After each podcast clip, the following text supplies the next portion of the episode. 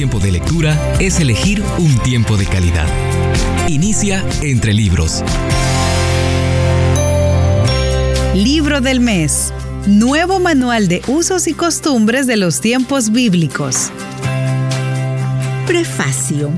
Vivimos en una era de grandes cambios y es por esta razón que los libros envejecen. El constante avance de los conocimientos lleva a la necesidad que los libros tengan que ser a su tiempo revisados para mantener plenamente informados a sus lectores. Hay también estilos de redacción e ilustración característicos de tiempos y lugares determinados. Todo esto ha sucedido con el libro Usos y costumbres de las tierras bíblicas, escrito por Fred White en 1953 y publicado por Editorial Portavoz.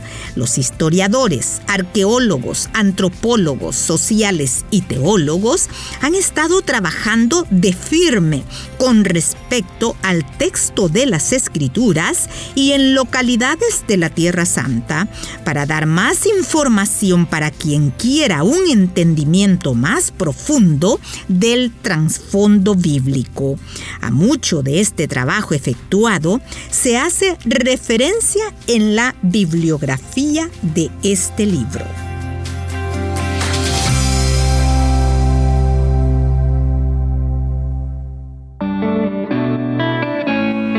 ¿Sabía usted?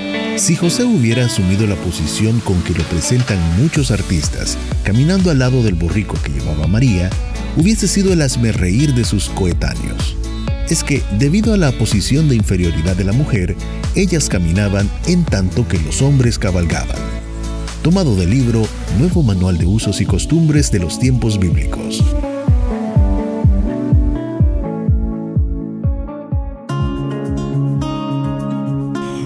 Nuevo Manual de Usos y Costumbres de los Tiempos Bíblicos, comparto en esta oportunidad un poco acerca de cómo estaba conformada la familia.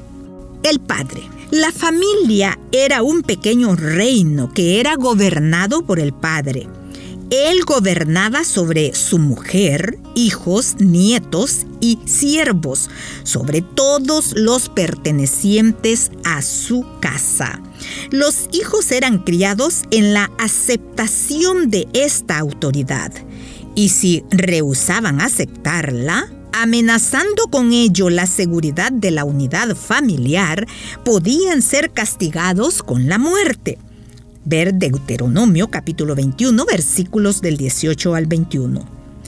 A la muerte del padre, la sucesión recaía normalmente sobre su hijo primogénito.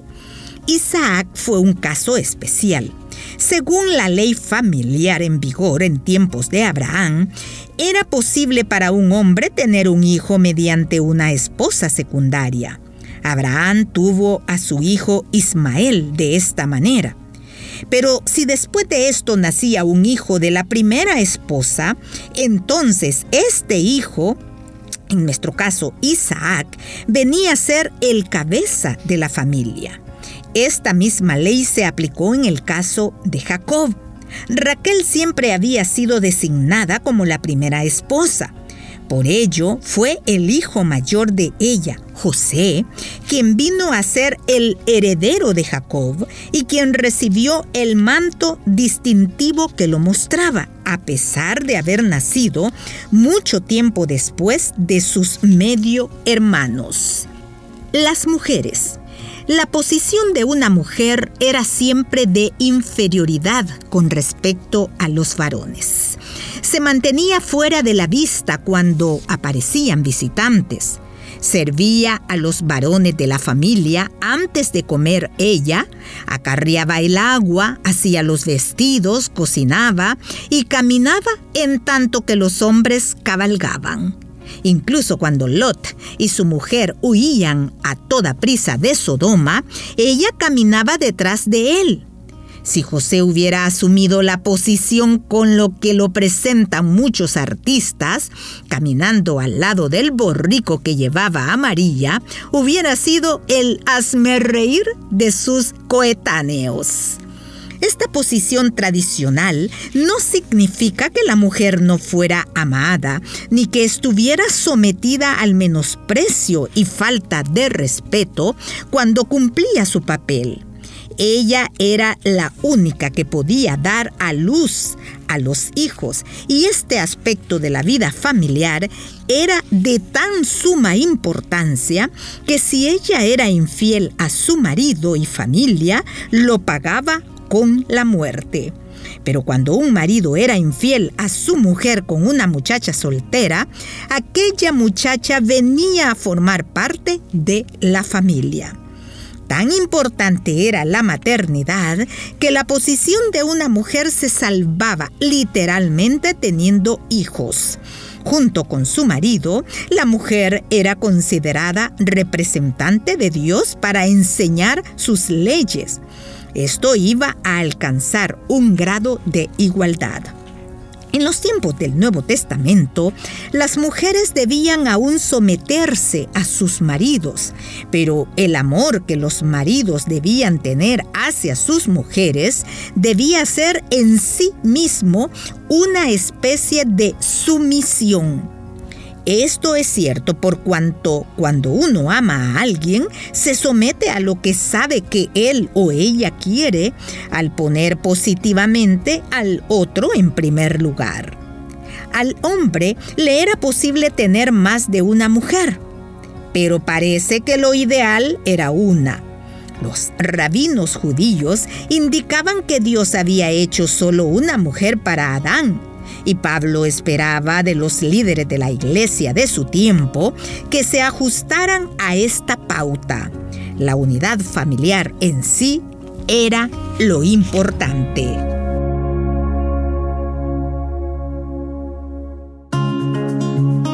Continúo leyendo del libro Nuevo Manual de Usos y Costumbres de los Tiempos Bíblicos acerca de la familia. Lo hago retomando información acerca de los esclavos. En tiempos de tranquilidad era posible para las familias más acomodadas aumentar en tamaño adquiriendo esclavos. La mayor parte de ellos debían su condición al hecho de ser cautivos de guerra o por haber sido comprados en mercados de esclavos. Aunque los esclavos eran considerados como una posesión, Levítico capítulo 25 y versículo 45, estaban cuidadosamente protegidos por la ley. No se les podía oprimir. Tenían derecho al reposo del sábado y a asistir a las festividades nacionales. Los esclavos eran frecuentemente bien tratados como miembros de la familia si eran circuncidados, gozaban de la mayor parte de los privilegios de la sociedad judía, con la excepción de que no podían adquirir propiedades ni casarse con esclavos foráneos. El buen tratamiento de los esclavos no era solo una característica judía. La esclava de la mujer de Naamán estaba aparentemente bien tratada. Segundo de Reyes, capítulo 5, versículos 2 y 3.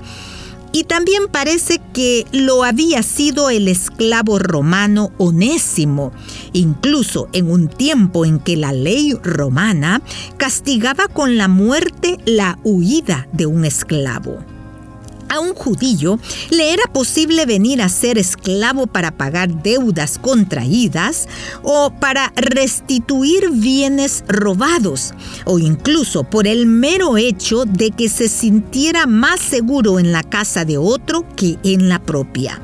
De esta manera se podía vender también a familias y niños quien así lo hiciera normalmente vendía su trabajo por siete años, a no ser que quisiera permanecer como integrante de la familia. Caso en cuyo caso su oreja era ceremonialmente clavada al poste de la puerta. En Israel se conocía un tipo diferente de esclavitud, la servidumbre o imposición mediante el trabajo. Las autoridades efectuaban levas por un determinado número de meses al año para las obras públicas. La población cananea original que había sobrevivido a la conquista fue puesta a trabajar en estos proyectos, pero los israelitas tenían que dar tres meses de trabajo al año. Los niños, debido a que los padres creían que seguían viviendo en sus hijos, estos eran considerados como una gran bendición. Cuantos más hijos pudiera tener alguien, tanto mejor. Bienaventurado el hombre que llenó su aljaba de ellos. Salmo capítulo 127, versículo 5a. En el caso de que una mujer no pudiera tener hijos, ello era en tal caso considerado como una maldición de Dios, debido a que equivalía a la extinción. Raquel le dijo a Jacob que si no tenía hijos moriría. Así como todas las criaturas recién nacidas eran causa de gozo, los varones eran una verdadera bendición. Los hombres permanecían en la familia que aumentaba de tamaño y riqueza con mujeres y más niños. Las niñas, por otra parte, solo aportaban el trabajo que pudieran hacer de jóvenes y por el precio que sería pagado por ellas como compensación cuando se fueran a otra familia. El nacimiento. La mujer embarazada no debía tomar un baño caliente por cuanto podría causar un aborto y había ciertas cosas que no podía comer, como verduras, comida salada y grasas, en caso que afectaran al feto. La comadrona local la asistía durante el parto, que generalmente tenía lugar en el hogar. El recién nacido era lavado y luego frotado con sal, con la creencia de que así se endurecía la piel.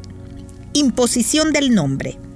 El acto de la circuncisión iba frecuentemente acompañado del, de la imposición de nombre al niño cuando tuvo lugar así en el caso de Jesús.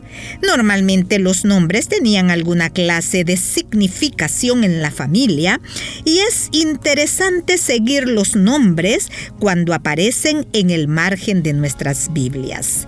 Tan importantes eran el nacimiento y la imposición del nombre que con frecuencia se cambiaban los nombres a los padres el padre venía a ser el padre de X y la madre la madre de Y.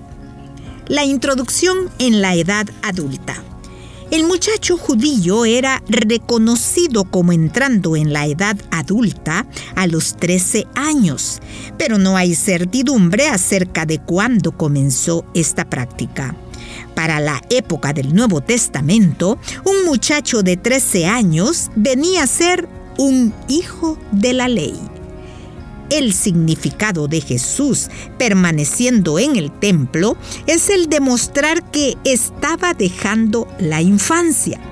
Fue la última vez que asistiría a la Pascua como un niño.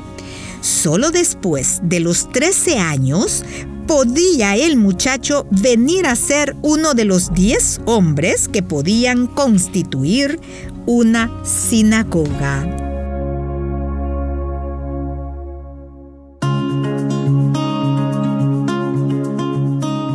Con esto Finalizo el programa de hoy agradeciendo como siempre su gentil sintonía e invitándole para continuar en la próxima escuchando información contenida en el libro Nuevo Manual de Usos y Costumbres de los Tiempos Bíblicos.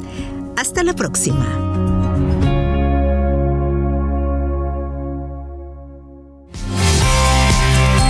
Conviene elegir tiempo de calidad. Nos conviene la lectura. Búscanos en Facebook, arroba Entre Libros Radio. Esta es una producción de CCRTV, Corporación Cristiana de Radio y Televisión.